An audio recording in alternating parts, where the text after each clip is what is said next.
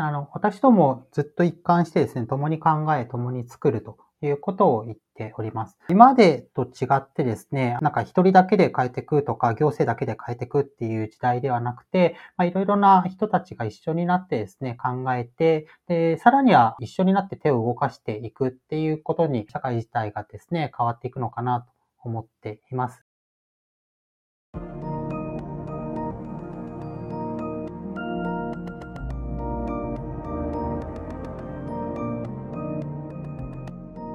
NPO 法人まちづくりエージェントサイドビーチシティのポッドキャスト番組 SB キャストです。この番組は様々なステージで地域活動、コミュニティ活動をされている皆様の活動を紹介、活動のきっかけや思いを伺うポッドキャスト番組です。進行を務めますのは、私、フリーランスとしてプログラミング、アプリ開発、講師、書籍出版などを行いながら、この NPO の理事を務める高道恵です。どうぞよろしくお願いいたします。それでは、今回のゲストは、えー、Code for Japan という団体で活動していらっしゃいます、陣内和樹さんにお越しいただきました。陣内さん、どうぞよろしくお願いいたします。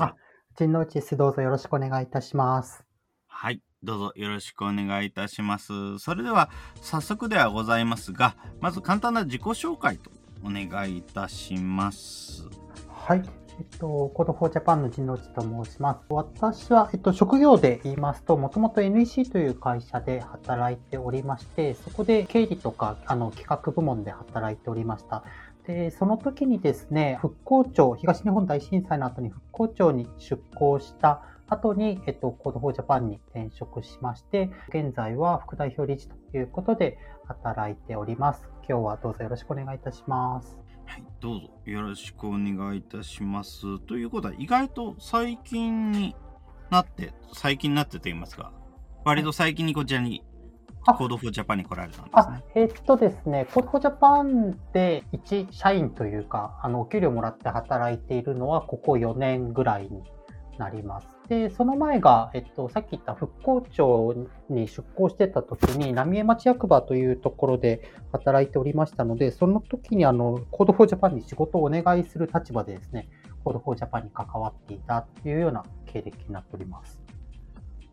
ありがとうございます。はい、あここ4年間。はい、4年間ですね、ね、ありがとうございます。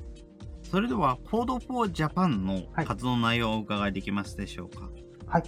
ね、あの、Code for Japan はあの一般社団法人非営利団体として活動しております。で、2013年に設立をしておりまして、現在9年目を迎えています。で、もともとですね、東日本大震災の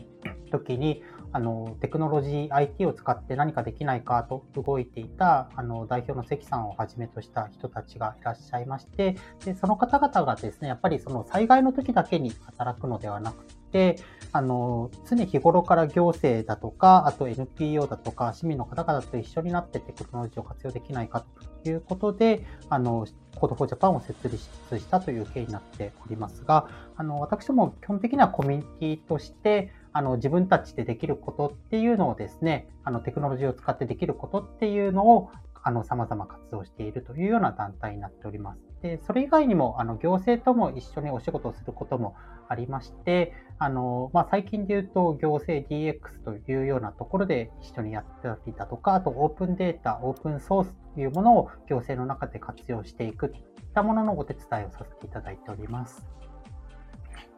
ありがとうございます。災害の時だけでなくということで、やはり地域でいろいろとプログラミングの技術で何かしら関われることっていうのは非常に多いので、そちらの方で常に行政に関わるとか地域に関わるっていうようなことをされてきたということなんですね。そうですね。はい。ありがとうございます。こちらの一番最初に、こちらの方で Code for Japan として、はい、えー、活動を始めているっていうのが、結構もっと前の方ではないのかなというふうには思うんですけれども、はい。こちらの方、もともとはどういう経緯で、あの、今回の東日本大震災もそうなんですけれども、はい、そういうような、あの、地域の活動とか、そういうようなところに関わってみようっていうふうに思った。そういうふうな、一番最初の、なんか思いとか、そういうのって、聞いているものって何かございますでしょうか？あえっと、そうですね。あの、 Code for Japan の団体としてで言いますと、あの、東日本大震災が、えっと、一番最初のスタートになっておりまして、あの、その当時は、あの、シビックテックっていう言葉も国内では使われておりませんような状況でしたけれども、震災が起こった後にテクノロジーで何か、この未曾有の災害に対して何かできることはないかということで、代表の席をはじめとしたエンジニアの人たちがですね、震災インフォというサイトを作りました。で、これっていうのはその震災関連の情報を収集するサイトなんですけれども、まあ、これを行っていく中で、あの、いろいろなエンジニアの人が、人が集まって、で、あの、シビックテックをやっていこうというようなうねりが生まれてきて、2013年の設立につながったというような流れになっております。なるほど。ありがとうございます。ということは、じゃあ、本当に2011年のあの東日本大震災の時点では、本当に出来たてっていうようなところに、えー、例えば行政として、なんか、あの、関われないかっていうようなことが例えばもう Code for Japan の方から連絡があったとか、そんな形なんでしょうか？ではなくて、 Code for Japan 自体がなくてですね、で、あの、シビックテックっていう活動もなかったので、もうとりあえず自分ができることは何かっていうところで、ツイッターとかでつながって、まあ、サーバー立てて、ウェブサイト作って、みたいな動き、個人同士がつながって動いていったと。いうところですね。で、特に中心になったのが、あの GIS とか地図系のエンジニアの人たちが、あの、中心にはなっています。はい。なるほど。ありがとうございます。つながりました。あの、そのように団体ができていろいろとあ動きが出てきた中で、じゃあ行政とも、えー、一緒にコラボレーションというか協力していきましょうというようなことが話があったという形なんでしょうね。そうですね。やはりまあ災害に関わらずですけれども、あの、いわゆるオープンデータといってですね、いろいろま行政だとか企業だとか、いろいろな情報をもとにあのサービスっていうのは作っていく面がありますので、まあ、それを進めていくためにも、あの行政との連携っていうのはあの必要不可欠かなというふうに考えております。そうですね。やっぱり行政しか持っていない情報とか、行政だからこそできることっていうのは非常にたくさんありますからね。ありがとうございます。それでは、最初はもちろん東日本大震災の支援ということで始まった Code for Japan ではございますけれども、今の特に何か目的としていること、何かそういうのがあれば、こちらを伺えてきますでしょうか？そうです。私どもあのデジタル公共財と言ってますけれども、今まで日本の行政だとか公共のサービスっていうのは、こう、一個の自治体とか個別にいろいろなシステムが作られてたんですけども、まあ、そうではなくて、私どもというのは、あのデ、ジタル公共財といって、オープンソースで、こう、みんながどんな自治体でも、まあ、国でも市民でも使えるような、あの、サービスだとか、プラットフォームっていうのを作っていきたいなというように考えておりまして、で最近ではあのスマートシティに関連したあのそういったオープンソースっていうのの開発などを行っております。ありがとうございます。えー、デジタル公共財。確かに全国でそういうようなものが使える、なんというか、プラットフォームというか、そういうようなものですね。はい。はい、そうですね。ありがとうございます。はいそうですね。確かにそういうようなもの、自分もやっぱり、例えば横浜市内というところでは、18区中の、まあ12区ぐらいですかね、はい、あちこち話はありますけども、す、べ、ての区がやっている情報が少しずつ違うし、書き込める内容も少しずつ違うし、そうですよね。結構やっぱり、その伝達だけでかなりコミュニケーションロスが発生しちゃう、ところはあるので、はいぱりそれが、じゃあ全国区になるとどれだけ大きい問題になるのかっていうのは、非常にやっぱり想像するだけでも、なんかすごく大変そうだなっていうようなところがありますね。そうですね。やっぱりあの、そういうのを共通化して、一気に拡大していける、横展開していけるっていうのがテクノロジーの持つ、あの、一番大きな強みの一つだと思っているので、で、そのためにもですね、やっぱり例えばデータの流度を揃えるだとか、業務っていうのを標準化していくっていうことが必要になってます。で、それっていうのは結構そのあるべき論を言うっていうよりかは、まあ、自治体だったり国の人だったり、まあ、いろんな人とこうコミュニケーションをしながらですね、一緒に作っていくっていうことが非常にかあの大切だと思っています。なので、まあ、私ども、あの、 Code for Japan としてはタグラインとして共に考え、共に作るっていうことを言っておりますけれども、まあ、いろいろなあのステークホルダーの方々と一緒にですね、そういったプロジェクトを進めていきたいなというように考えています。そうですね。ありがとうございます。データの流動を揃えるっていうことを標準化していくこと、本当に非常に大切ですよね。そうですね。自分もいろんなところに関わっていて、非常にやっぱりデータの流動が全く揃ってないっていうようなところとか、はい、気になるところっていうのはすごくあります。個々人の、例えばコミュニティスペースとかの情報とかの場合は、逆に下に揃えるでもそんなに問題はないんですけれども、うん、やっぱり行政となるとそうもいかないので。そうですね。で、あの、なおかつあの民間のやっぱ事業者さんだとか、あの、団体、それこそまあシビックテックみたいな人たちがですね、サービスを新たに作っていくときも、行政があの提供しているデータの流度だとかが合わないと、やっぱりその地域でしか使えないものになってしまうし、あのビジネス的なメリットっていうのも薄くなってしまうので、まあ、そこのところっていうのはあの非常に価値があるかなというように考えています。そうですね。流度を合わせること、本当に大事になってきますもんね。はい。ありがとうございます。先ほどもちょこっとお話がありました通り、やっぱり行政と関わっていく、データの流度を揃えてもらうとか、データの流度を揃えるための枠組みを用意するとか、そのようなことになると、もちろんやっぱりそこに関わっている人、そこに関わっている人がどのような考えでいるのかとか、そういうようなことを意識を統一していかなければいけないとか、はい、そういうようなところも結構問題になってくるのかなっていうふうには思うんですけれども、そちらについては何か行政で働いている方々に向けた何かのアプローチとそういうものって何かあったりするんでしょうか？そうですね。あの、私ども Code for Japan としての活動もそうですし、あと、Code for Japan だけじゃなくてですね、全国には約80の Code for 何々という地域で活動している、あの、ブリゲードと呼ばれている団体があります。で、例えば、コード4横浜とか、コード4神奈川もありますし、コード4札幌、コード4沖縄といったような団体が各地であるんですけれども、あの、以前アンケートを取った際にですね、こういった、まあ、ブリゲードというところでシビックテックの活動をされている方の4分の1ぐらいが公務員の方なんですね。で公務員の方々がやっぱりこう自分の業務ではなかなかできないけれども個人として地域を変えていきたいっていうことで活動されている方々になります。でそういった方々とのつながりっていうのが、まあ、コドコジャパンとしてもありますので、まあ、あの一緒にですね話したりだとかそれぞれの立場でできることっていうのを常にアクションを起こしていくといったようなことを普段から行っております。ありがとうございます。地域のブリゲードで4分の1の方が公務員というのは、こちらを初めて知ったことですね。なるほど。そんなにやっぱり公務員の方が Code for Japan のブリゲードに入ってらっしゃるんですね。あ、そうですね。あの、ブリゲードっていうのは、あの、Code for Japan の配下というわけではなくて、それぞれが独立した団体なんですけれども、で、あの、一般社団法人だったり NPO だったりもありますけども、任意団体として活動されている、あの、団体が非常に多いんですが、彼らっていうのはやっぱりすごい地域に対する、その熱意だとか愛情っていうのが深くてですね、で、その中でで、あの、自分たちにできることとかっていうのを探している公務員の皆さんっていうのは非常に多くいらっしゃいますね。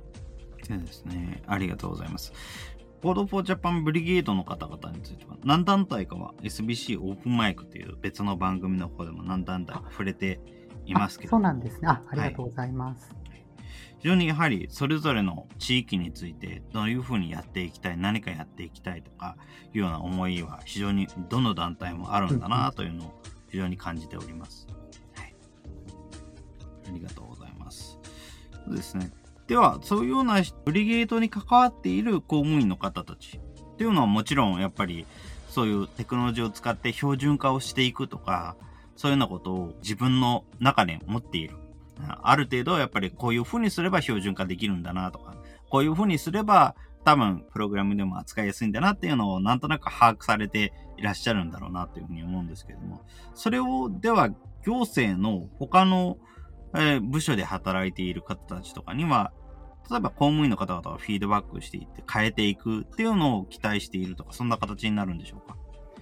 そうですね。あの、まあ、標準化とかで言いますと、最近で言うと、そのデジタル庁ができたことも影響してまして、自治体の DX に関するご相談をいただくことが非常に多くなっております。で、あの、オープンデータっていうのは、その、公開されて、なおかつ二次利用ができるようなデータになるんですけれども、あのこれまで総務省が結構そのオープンデータの推進やってきましたが、なかなか自治体に広がってこなかったっていうのは、そのまあ、オープンデータをするための業務っていうのが発生してもですね、なかなかこう自治体の職員の皆さんにとっては業務負担が増えるだけっていうところになって納得感もなくてあの吸ってこなかったんですけれども、まあ、今後はですね、まあ、自治体 DX、まあ、業務改善自体をしていく中でこうデジタルがベースとなってデータが行政からも生まれていくっていうような流れができてくると今後さらにオープンデータっていうのは広まっていくし、まあ、その手順業、業務自体が標準化されることで、あのデータっていうのもどんどん標準化されていく流れっていうのが生まれていけばいいなというふうに考えています。ありがとうございます。やっぱり自治体のデジタルトランスフォーメーションということですね。そうですね。こちらについては、ブリゲードだけではちょっと手に負えないっていうようなものが、 Code for Japan の方に来るとか、そういう形になるんでしょうか？そうですね。あの、やっぱ自治体の方々の問い合わせっていうのは直接いただくことも多いので、まあ、 Code for Japan としてはできるだけブリゲードの各地域の皆さんと一緒にやっていくことで、ずっと Code for Japan がやるというよりかは、できれば地域で今後 DX だとか、まあ、オープンデータっていうのができるようにな形になっていきしていきたいなというように考えております。なるほど。ありがとうございます。なるべくやっぱり地域のブリゲードと一緒にやっていこうという。はいなんですね。そうですね。はい、はい、その通りです、はい。ありがとうございます。それでは次に、えー、移りたいと思うんですけれども、えー、この状況下っていうのに、やはり多種多様なコミュニティが、えー、やっぱり地域も、地域のコミュニティも IT コミュニティもいろんなコミュニティがオンラインに拠点を移していると思うんですが、やっぱりここのコミュニティ同士の結びつきがあまりないっていうのを、うんうんえー、自分たちサイドビーチシティとしては考えていまして、はい、こちらについて、多分 Code for Japan としても、やっぱり、この IT コミュニティと、あとは IT コミュニティではないコミュニティ、地域のコミュニティも、えー、例えばあの STO というプロジェクト等で、はい、えー、関わっているので、名前が出てくる機会も多いかと思いますが、そういうのはコミュニティも見ている中で、一向にやはり関わり合いを持ってないっていうのについて何か感じてらっしゃることって何かありますか？やっぱりあの、まあ、コロナの影響もありまして、私どももですね、イベント等は全て今オンラインに切り替えてやっております。で、私たちみたいな、まあ、IT に関連するコミュニティに関しても結構コミュニティ運営っていうのはいい面悪い面オンラインであるなというふうに思ってまして、その今までやっていたイベント、オフラインだったイベントを切り替えた中で、まあ、あのどこに行ってもあの参加はできるっていうのは非常にありがたいんですけども、一方でやっぱりコミュニケーションっていうのの、なんていうんですかね、レベルが落ちてしまって、やっぱフェイス2フェイスで一緒に作っていくだとか、仲が良くなる雑談をするっていうところがどうしてもできないっていうところで、まあ、そこから新しいアイディアとかが生まれにくいっていうところはある、あの、限界を感じているなというところもあります。で、あとですね、まあ、あの、ブリゲードからの声として聞くのも、やっぱりまあ、そこのところの、あの、限界っていうところと、あとやっぱ、ズームとかでやっていると、初参加の人がいきなり誰も知らないズームの中に入るっていうのは結構難しいので、やっぱりあの活動がなかなかうまくいかないっていうような声も聞いております。なので、まあ、私たちとしても、オンラインになってハードルが下がったところもあれば、ハードルが上がった面もあるというところがあるので、まあ、コロナがもうちょっと落ち着いてきたらですね、その両方のオンライン、オフラインっていうのをうまく使い分けながら活動していくっていうのが、まあ、あのシビックテックのコミュニティにとっても必要かなと思っております。で、あともう一つ、まあ、そのテクノロジー系以外、テック系以外のコミュニティという点で言いますと、先ほどおっしゃっていた、あの、いただいたように、私今日もですね、あの、ソーシャルテクノロジーオフィサーというプログラムで、NPO の方々と、あの、ご一緒にプロジェクトをさせていただくこともあります。で、まあ、あの、やっぱ NPO の皆さんもですね、もともとその IT っていうのをそこまで使ってなかったっていうこともありまして、まあ、コロナの影響もあってですね、いろいろ活動が、あの、うまくいかないとか、あの、オンラインに切り替えるっていうのを余儀なくされているところはたくさんあります。で、その中でですね、やっぱりその、ま、まずはオンラインベースにあの、活動っていうのを切り替えて、なんとか継続するということと、あとやっぱりオンラインを前提として、新しい、まあ、サービスであったりだとか、事業の進め方っていうのを模索してるっていうのが、ここの1年かなというところで、私どももそういうことのサポートを今後より一層していきたいというように考えています。ありがとうございます。オンラインに、ね、やっぱりオンラインを前提としたアプローチを今模索をしているということなんですね。そうですね。やはりあのオンラインっていうのオンラインのコミュニティっていうのはどこに行っても参加ができるというのは長所としては非常に大きい反面やはりコミュニティとして関わるのにやっぱり言語が全く違うっていうのがあって、はい、やはり地域のオフラインのコミュニティに慣れていれば慣れているほど質が落ちてしまうっていうのがあるのかなっていうような感じはしますね。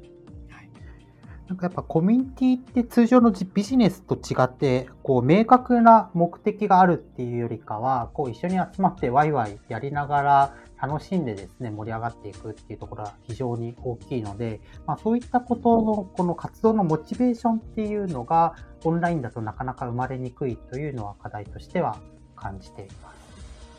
うん、そうですね。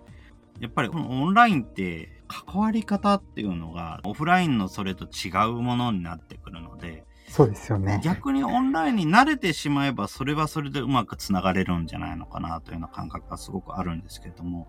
そこに慣れるまでっていうのがすごくハードルが高いのかなっていうような感じがあります。そうですね。例えば実際やっぱりオンラインの、例えばオンラインゲームのコミュニティとかであれば、はい、ずっと昔からオンラインで繋がるのは当たり前だったわけですし、うん、実際、あの、それで、例えば友達になったり、恋人関係になったりとかいうような方もいらっしゃるという話は聞いておりますので、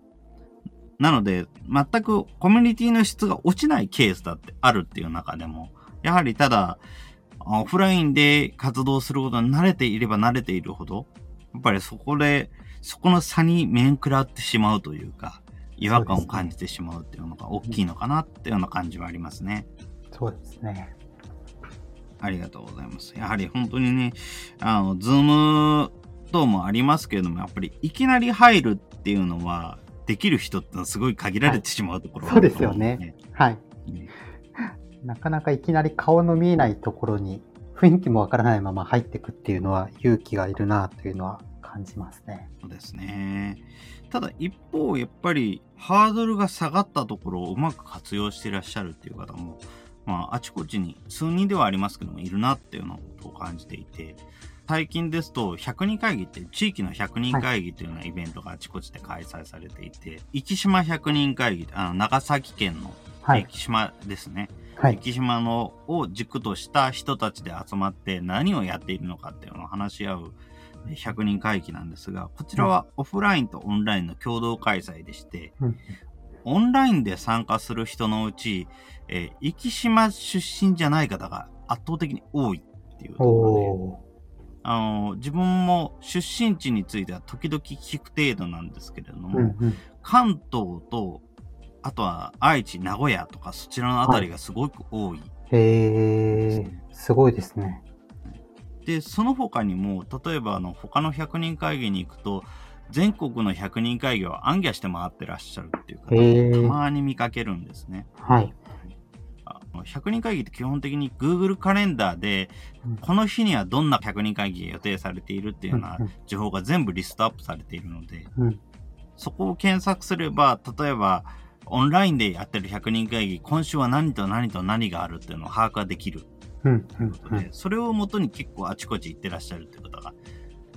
まあ、数人ではあるもののいらっしゃるなっていうような話は聞いているので、うん、やっぱり、だからこそあの、この状況だからこそ逆にハードルが下がったところをうまく活用していらっしゃるっていう方も結構いらっしゃるんだなっていうふうには思います。そうですね。やっぱりあの、オンライン、まあ、場所を問わずいつでもあの参加できるっていうところと、あと、 Code for Japan っていうとですね、普段のコミュニケーションっていうのは Slack を通じて行っていますので、まあ、これ場所もそうなんですけれども、その、時間が、あの、同期しなくてもいい、非同期のコミュニケーションができるっていうのは、あの、非常に可能性があるなというところですね。で、あの、 Code for Japan のスラックに関してはコロナ前が、えっと、400人ぐらいだったのが今6000人超えてるっていうことで、こちらに関してはそんなに入ることも抵抗もないですし、あの、で、一回こうコミュニケーション取り始めれば、あの、フラットにもコミュニケーションできるっていうところの、あの、良さっていうのは非常に強く感じています。なるほど、そうですね。こちらのスラックの方も非常に人数が増えたんですね。そうですね、一気に増えまして、あの東京都のコロナサイトっていうのを Code for Japan では、あそうですね、あの一昨年の3月からやっておりまして、それをきっかけに、うん、あの多くの方に興味を持っていただいたというところがあります。そうですね。やっぱりそのような活動を通して、やっぱり Code for Japan の知名度が爆発的に上がったっていうのもありますもんね。ニュースでも一時期紹介されてましたもんね。あ、そうですね。いろいろなメディアで取り上げていただいて、知っていただいたというところと、あと、台湾のオードリー・タンさんの名前を知った方が、そこからコドフジャパンを知っていただいたというような例も非常に多かったですね。そうですね。はい。やっぱり、あの、オンラインっていうのは、同期的なコミュニケーションと非同期的なコミュニケーション、両方使えるっていうのが、非常に特徴的なところなのかなっていうふうには思っていて、例えば、あの、スラックとはちょっと違いますけども、はい、ディスコードの方を使えば、はい、音声で直接話すっていうこともできるし、うんうん、テキストで話すっていうこともできる。うんうん、他にもスラックであっても、非同期ではテキストで話をしておいて、ここぞっていう時には同期的にズームとかで話すとか、そういうようなこともできますし、はい、やっぱりそういうような複数のコミュニケーションの仕方をできるっていうのが、やっぱりオンラインのすごい特徴的なところではあると思うので、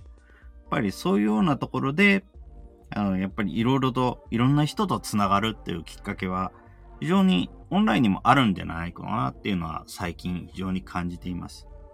そうですね。あの、さっきゲームのコミュニティのお話ありましたけれども、 Code for Japan で言うと、その、まあ、東京都のコロナサイト以降ですね、結構若い世代のエンジニアが増えていまして、で、彼ら、彼女らっていうのは、こう普段からディスコードとか使ってコミュニケーション取っているので、まあ、こう雑談をこうどっかのルームでやるっていうことも含めてですね、とか、まあ、スラックとかにこう、なんていうんですかね、雑談を書き込むみたいなことも含めて、やっぱり非常に慣れているなというのは感じますね。うん、そうですね。なるほど。確かに、ディスコードを使ってらっしゃるえー、若い世代の方の話も非常によく聞きますもんね。うん、そうですね。他のスラックコミュニティでも、やはり若い方っていうのはメッセージの投稿が非常に頻繁だなというような感じがしています。うん、そうですね。なんか、あの、僕らの世代って言ったらあれですけれど、その、やっぱ上の世代って結構メールベースの延長線上にスラックがあったりするんですけど、若い世代ってチャットの、チャットとして使うので、まあ、テンポとか、あの、コミュニケーションの取り方自体が結構違うなというのは感じますね。やっぱり自分たちの団体の方でも、あのこちらの方はマイクロソフトチームズを使っていますけれども、はい、なるべくやっぱり自分はちょっと余計かなっていうぐらいになるべく文章を出すようにはしているんですけれども、やはりそういうようなところっていうのはやはりやっぱりあの年齢差とか文化の文化の差とかそういうのはすごい強いなっていうような感覚があります。そうですよね。なんかやっぱりそこら辺を結構頻繁にコミュニケーション、そのコメントとかもそうですし、絵文字とかも取ることによって、やっぱり人と人との距離感っていうのは近づいていくなというのは感じているので、まあ、そのオンラインの壁っていうところ、まあそうやって超えていくっていうのが一番なんじゃないかなとは思ってます。そうですね。やはりオンラインの壁についても自分もいろいろとあ地域のコミュニティですとか IT 関係のコミュニティでオンラインでほぼ、ほぼ1週間に1回か2回は会うようなコミュニティなんかもありますけれども、うん、そういうようなところでも非常に当たり前のように簡単に話して簡単に雑談ができたりするような関係性ができているところもありますので、やっぱりそういうようなところみたいにうまく話し合える人は多分年齢にかかわらずいるとは思うものの、やっぱり最初はどうしても自分の周辺のコミュニティが自分たちと同じ年齢、同じ年代の人たちが集まるので、やっぱりどうしてもそこによって年代の差っていうのが出てきてしまうのかなっていうような感じはすごくありますね。そうですね。そこはやっぱり慣れている人とそうじゃない人では違うので、まあ、普段からそういうコミュニケーション取ってない人にはやっぱり丁寧にあのコミュニケーションしていくなど、いろいろとあのフォローを含めてやっていく必要っていうのはあるのかなというように考えています。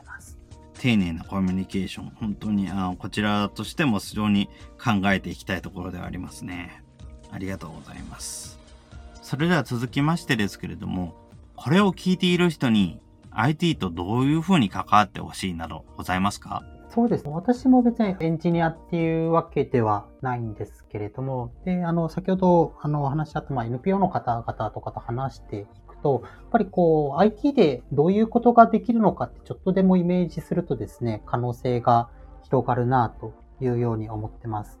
で、こう、IT できない方だと、自分詳しくないなっていう方だと、結構、ま、今までやってきたのを、こう、どうデジタルに置き換えるかみたいなところなんですけども、もちろんそれもそれで非常に重要なんですけども、それ以上になんか IT によってですね、新しいアイディアが生まれたり、新しいサービスできていくっていうところは非常に大きいと思っていますので、なんかまずはこう、怖がらずにいろんなサービスを触ってみたりだとか、まあ、あの、 Code for Japan もそうですけれど、いろんなとイベントだとか勉強会とかに行ってですね、あの、コミュニケーションする中で IT のことを少しでも知っていただけると嬉しいなというように思っております。そうですね。いろんなサービスを触るっていうのは本当に重要ですね。やはり。どういうことが今できるようになっているのかっていうのってなかなかイメージしづらいですし、仮に過去触ったことがあるっていう人でも、うん、過去と今ってのは全然できることは違いますので。そうですよね。なので、本当に、あの、自分の活動してる地域のコミュニティなんかと、やっぱり、昔、昔だと本当に Windows の初期の頃、Windows 95とか98の時代に触った。けど、自分には向いてなかったわっていうような人もいらっしゃるんですけども、やっぱりそういうような時と、今ってのは全然違いますので、うんなので、そういうことをある程度定期的にアップデートしていくためにも、やっぱり新しいもの、いろんなものに触れてみるってすごく大事なのかなっていうふうに思いますし、自分たち、あのサイドビーチシティとかそのような IT のことを考えるコミュニティとしても、やっぱりそういうようないろんなサービスに触るきっかけを作っていくっていうことも大事なのかなっていうふうには思いますね。確かに、そうですね。あの、まあ、普段生活してるだけだと、こう、使うアプリとかも、あの、同じようなのばっかり使ったりっていう風になってしまうんですけれども、なんかやっぱ新しいことやりたいっていう時には、新しいアプリとか、それこそ、あの、まあ、 Code for Japan だと、結構サービスのこと考えるとき、海外のとかも見たりすることもありますけれども、まあ、今までと違う角度でですね、あの、物事考えられるいいきっかけになるのかなというふうに考えてます。あと、まあ、最近で言うと結構そのノーコードとかローコードのツールっていうことで、もうプログラミングができなくても、あの、とりあえず作ってみるっていうことができますので、私ともプロジェクトやるときとかもですね、まあ、とりあえず、あの、ノーコードツールでプロトタイプっていう作品を作ってみて、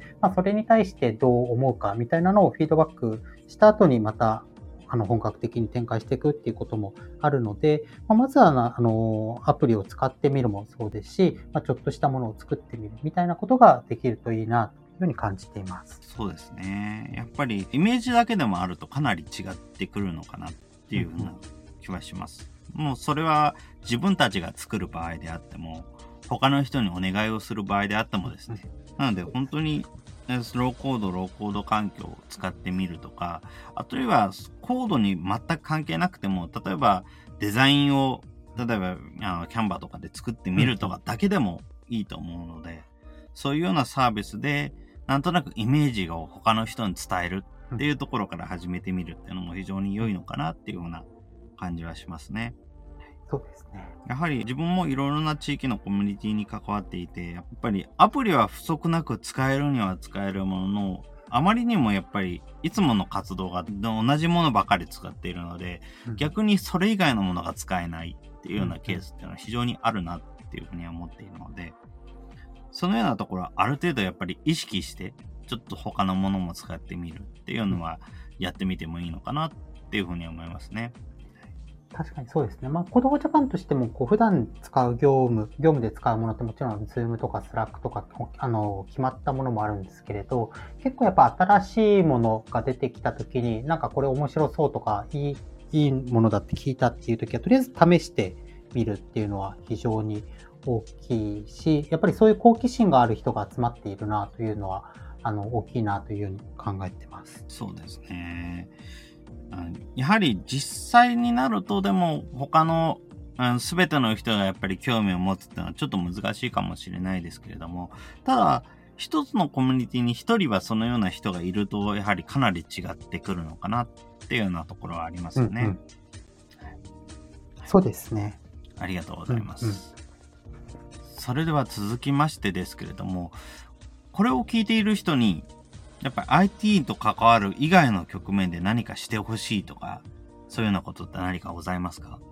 あ、そうですね。これはあの逆に皆さんの活動につながることかもしれないですけど、そのシビックテックっていうと、こう、なんか社会課題とかがイメージしてしまうかもしれないですけども、まあそう、なんか大きなことを考えるっていうよりかは、この身の回りの身近な課題っていうのが一番重要だというように思ってます。で、それっていうのはその地域の課題かもしれないし、普段の子育ての課題かもしれないっていうことで、なんかそれをですね、あの、まずは課題と感じて、それに対してこう、IT で何かできないかとか、またあの自分自身が IT を知るっていうわけじゃなくて、こう IT をまあ使える人と一緒になって解決できないかっていうのを考えてみると、一歩進むこともあるんじゃないかなというふうに思ってます。そうですね。やっぱり IT で何かできないかっていうことを考えてみることっ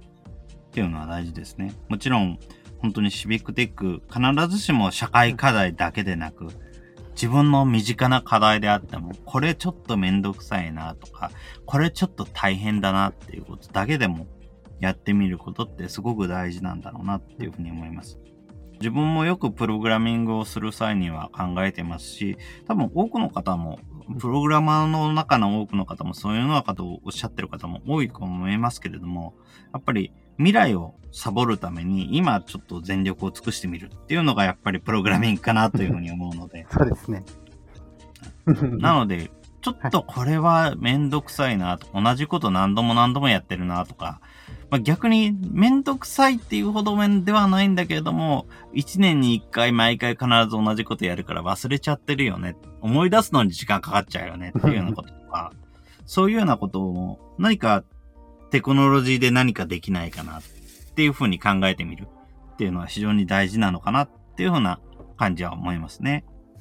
ね。なんかあの、まあ最初は自分だけだったり家族だけかもしれないですけど、まあそういうのがやっぱり広がっていったりだとか、またそのことについて、あの周り、周りの人だとか、コミュニティの人と話すことで変わってくることっていうのは非常に大きいかなと思います。で、なのでまあシビックテックってこう、なんか横文字で、なんか大層なことをしているように捉えられることもあるんですけども、まあそうではなくてですね、やっぱり身近なことから始めて、それが広がっていくっていうようなことなのかなというように考えてます。ですね。例えばそれは本当に、例えば街の掲示板がなんか毎回内容古いからどうしようっていうのもそうだし、自分がいつも、例えば会合に出てるとかでも、はい、会合毎回毎回行くの支度するのめんどくさいなとか、いうのもそうだし、はい、なるべくだったら少しでも時間短くしたら、ひょっとしたら誰か他の人も来てくれるかもしれないとか、うんうん、そういうような時に、まずきっかけとしてテクノロジーって使えないかなっていうのを考えてみるとか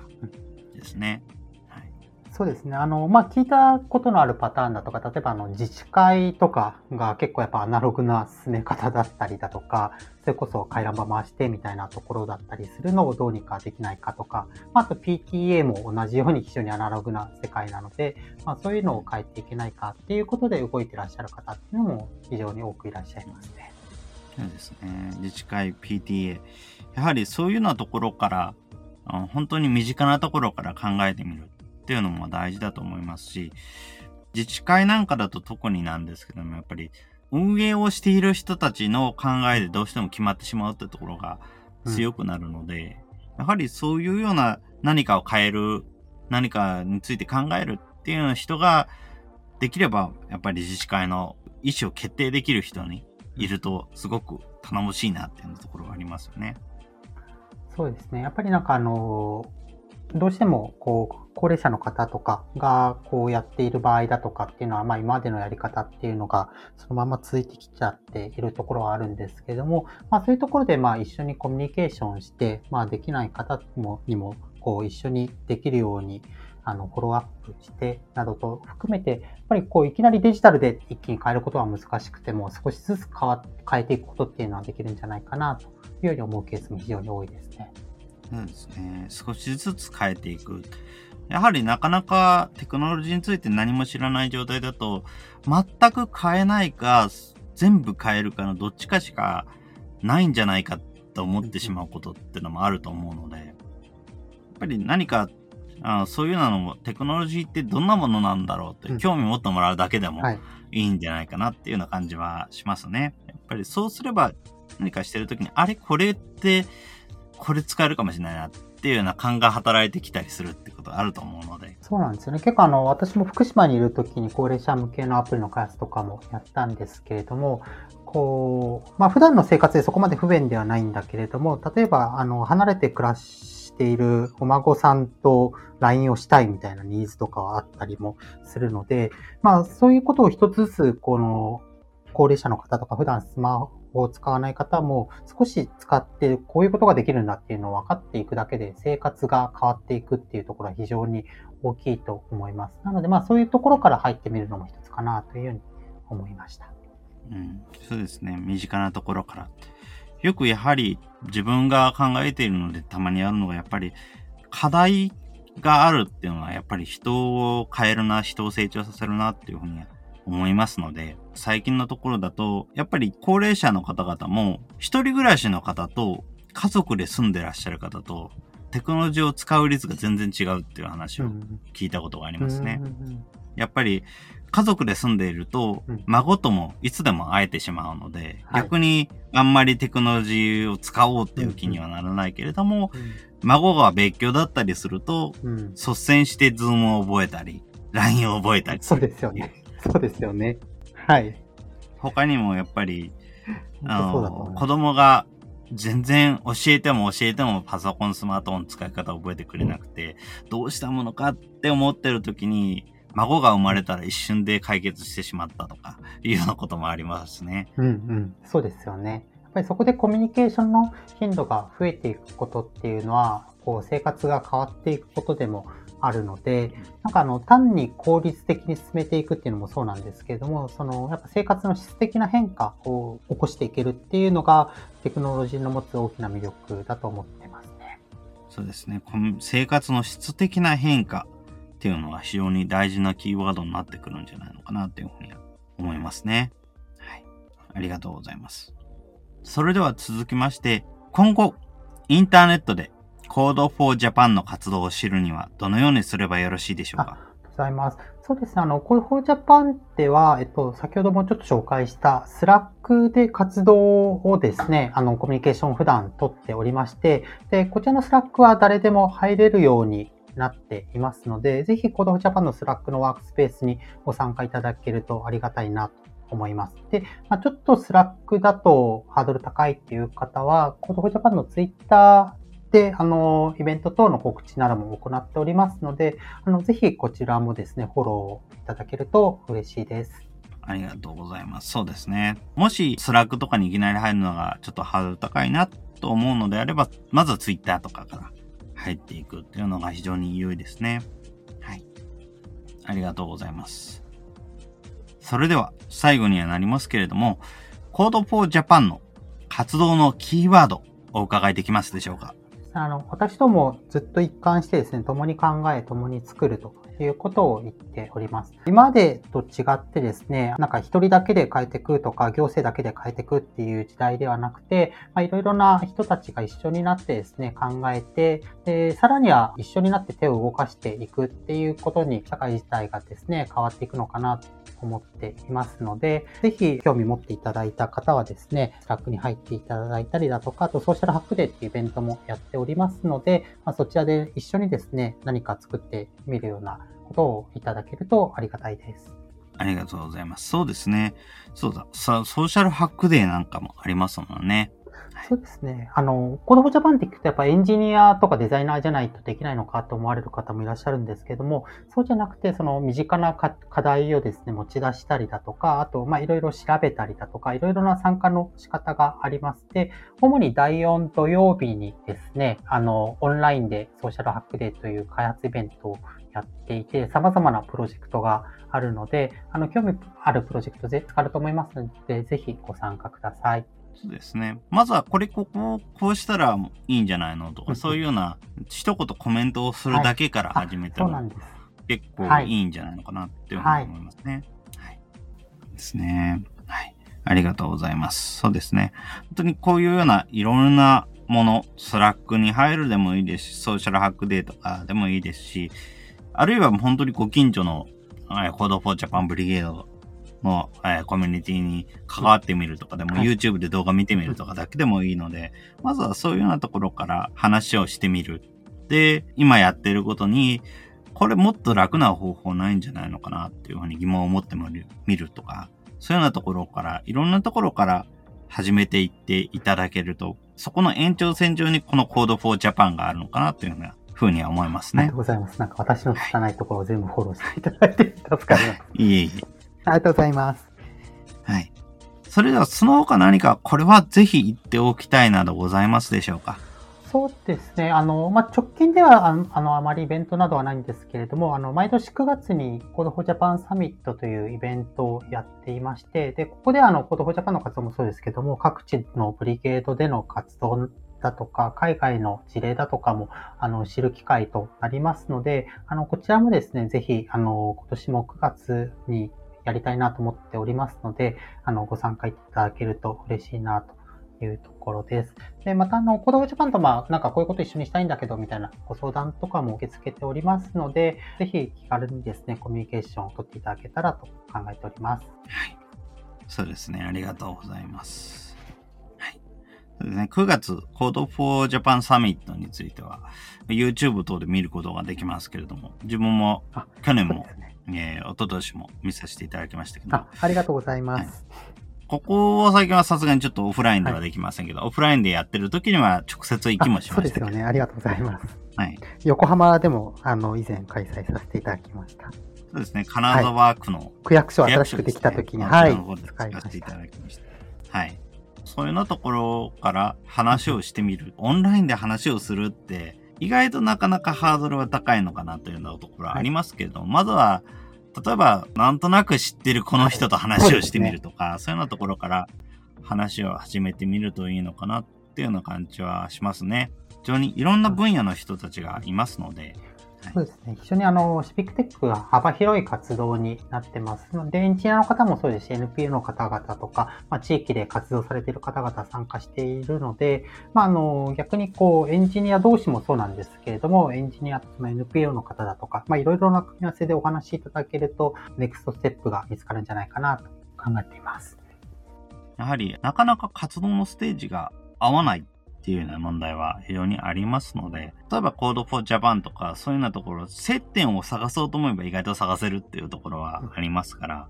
そのところからまず話をしてみてほしいなっていうところですね。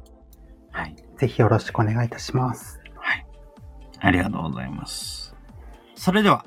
今回のゲストは、えー、Code for Japan より陣内和樹さんにお越しいただきました。陣内さんどうもありがとうございました。こちらこそありがとうございました。はい、ありがとうございました。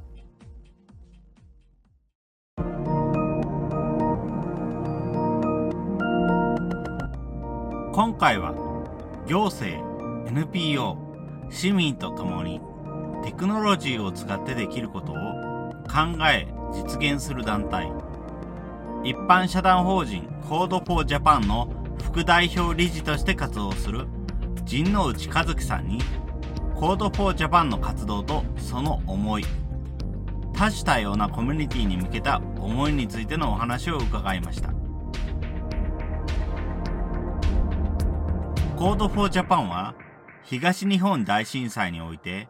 テクノロジーを使って何かできないかという思いを持ち活動した人たちが中心になって設立された団体。震災後災害の時だけに働くのではなく、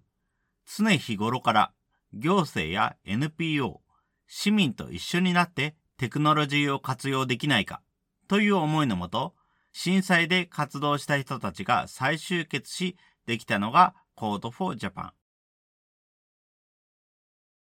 現在は行政のデジタル化、オープンデータやオープンソースを行政で活用していくための支援などを行っています。スマートシティの実現に向けて、現在 Code for Japan ではデジタル公共財に向けた仕組み作りやアプリケーションの開発を行っています。今まで日本の行政、公共サービスは自治体ごとに個別のサービスを作っていた。オープンソースでどの自治体でも国でも使えるようなサービスを作っていきたい。というのが現在 Code for Japan で考えていること。そのためには行政が作る情報の細かさ、流度を揃える必要がある。Code for Japan では相互にパートナーシップを結んでいる地域の Code for Japan ブリゲードや、そこに関わる各地地域行政職員の方々と共に活動を進めています。IT でどういうことができるのか。IT に詳しくない人だと、つい今までやってきたことをどうデジタルに置き換えるかを考えがち。それはもちろん重要ではあるものの、それ以上に IT によって新しいアイデアが生まれたり、新しいサービスができていくということが大きいと考えている神之内さん。それらを考えるためにも、怖がらずにいろんなサービスやイベントに触れ、IT のことを少しでも知ってほしい。それが今までと違う角度で物事を考えるいいきっかけになるのではないか。Code for Japan の活動のキーワードは、共に考え、共に作る。今までと違って、一人だけで変えていくとか、行政だけで変えていくとか、そういう時代ではなくなった。いろいろな人たちが一緒になって考えて手を動かしていく。そんな時代に変わっていくのではないか、と神之内さんは言います。皆さんも、まず Code for Japan のイベントに参加したり、Slack に参加したりするところから、テクノロジーとの関わり、始めてみませんか？このポッドキャストの感想は、Twitter や Facebook などで受け付けています。ハッシュタグ sbcast045 アルファベットで sbcast 数字の045こ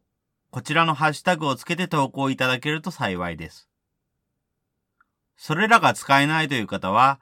アンケートフォームやまちづくりエージェントサイドビーチシティサイトのお問い合わせフォームなどからご連絡ください。また、SB キャストでは、継続のための寄付受付を行っています。毎月1000円の月額サポートの内容となります。特典などご興味ご関心のある方は、ぜひ寄付サイトをご確認ください。今後もこの番組では様々なステージで地域活動、コミュニティ活動をされている皆様の活動を紹介していきたいと思います。